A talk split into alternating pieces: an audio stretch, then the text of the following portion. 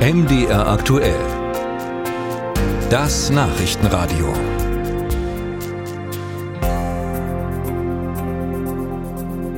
Wenn sich jemand äh, von außen in das Computernetzwerk einer großen Behörde einschleust, kann das mitunter unangenehme Folgen haben. Nehmen wir vorgestern den Hackerangriff auf die Webseite des Landes Sachsen-Anhalt, www.sachsen-anhalt.de. Da ging dann mal äh, mit einem Mal für mehrere Stunden gar nichts mehr. Die Seiten ließen sich nicht öffnen und an dieser Seite hängen mal eben alle Ministerien, das Landesschul- und das Landeskriminalamt. Und das war am Dienstag nur ein Beispiel, denn die Hacker sind offenbar ziemlich gut in dem, was sie tun, denn sie haben auch die offiziellen Internetauftritte von Behörden, unter anderem in Thüringen, Brandenburg und Niedersachsen, lahmgelegt. Die Frage, die sich stellt, ist, wer ist sie? Also, wer steckt hinter diesem Hackerangriff? Russland wird vermutet, konkrete Beweise gibt's aber noch nicht.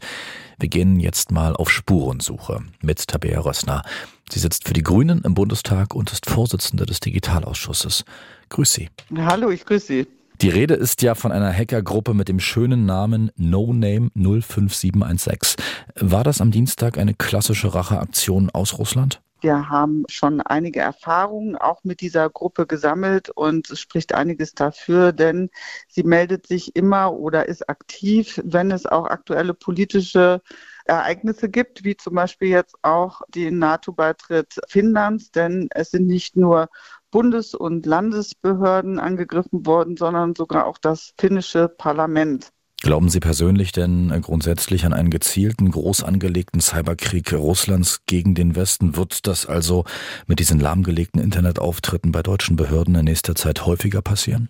Also dieser gezielte Angriff, wie wir ihn jetzt am Dienstag festgestellt haben, ist in seiner Massivität bisher so noch nicht vorgekommen.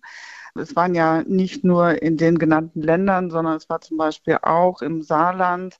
Das Bundesministerium für wirtschaftliche Zusammenarbeit hat ein Online-Portal, ähm, das in der vergangenen Woche gestartet ist und das zu dem Wiederaufbau der Ukraine gilt. Und auch dort gab es einen Angriff.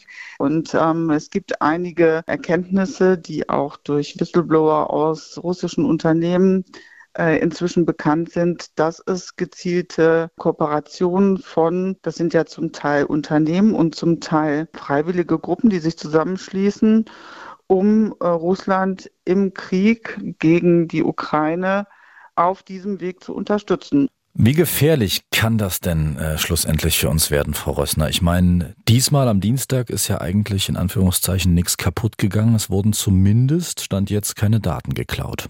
Also wenn es tatsächlich nur die Angriffe waren, die Internetseiten lahmgelegt haben, dann sind keine Daten abgeflossen. Aber gezielte Angriffe, gerade auf kritische Infrastrukturen, das kann natürlich ähm, weitreichende Folgen haben. Und wir sind auch eine verletzliche Gesellschaft, weil wir eben so digital sind.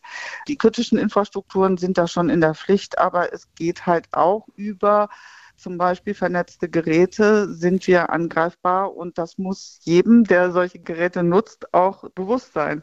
Wie konkret kann sich jeder von uns schützen? In einfachen Worten, dass auch ein äh, Nicht-Computerexperte wie ich das versteht. Die bekanntesten Passwörter, die immer noch genutzt werden, sind 1, 2, 3, 4, 5, 6, 7, 8, je nachdem wie lang. Ja, das kann nicht sein. Auch Voreinstellungen zum Beispiel wenn ich einen neuen Router bekomme und das Passwort nicht ändere, dann ist das leichter zu knacken. Also das heißt, alleine damit schon ähm, sicher zu gehen, dann äh, Sicherheitssoftware, wenn man sensible Daten in seinem Unternehmen oder privat zu Hause hat, ist es schon auch wichtig, dass man sich da wappnet und regelmäßig Updates macht, um die Sicherheitslücken zu schließen, die möglicherweise aufgetan werden, um Trojaner einzuschleusen und dann Daten abzugreifen. Also es ist wichtig, da Bewusstsein zu haben und nicht die häufigsten Passwörter, die ebenso auf der Hand liegen.